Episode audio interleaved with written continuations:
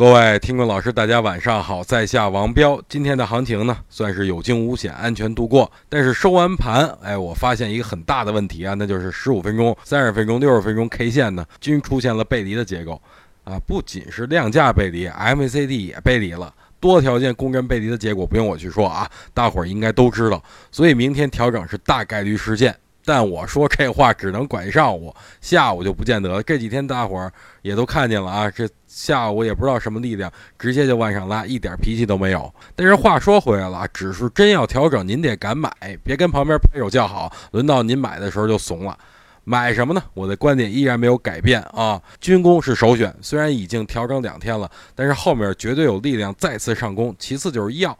最近医药涨的都很凶猛，我只能跟各位说了，不要去追高，买一些还没有启动的啊。最后呢，我觉得南方大雨事件还没有平息，所以水利建设板块大家也可以去关注一下。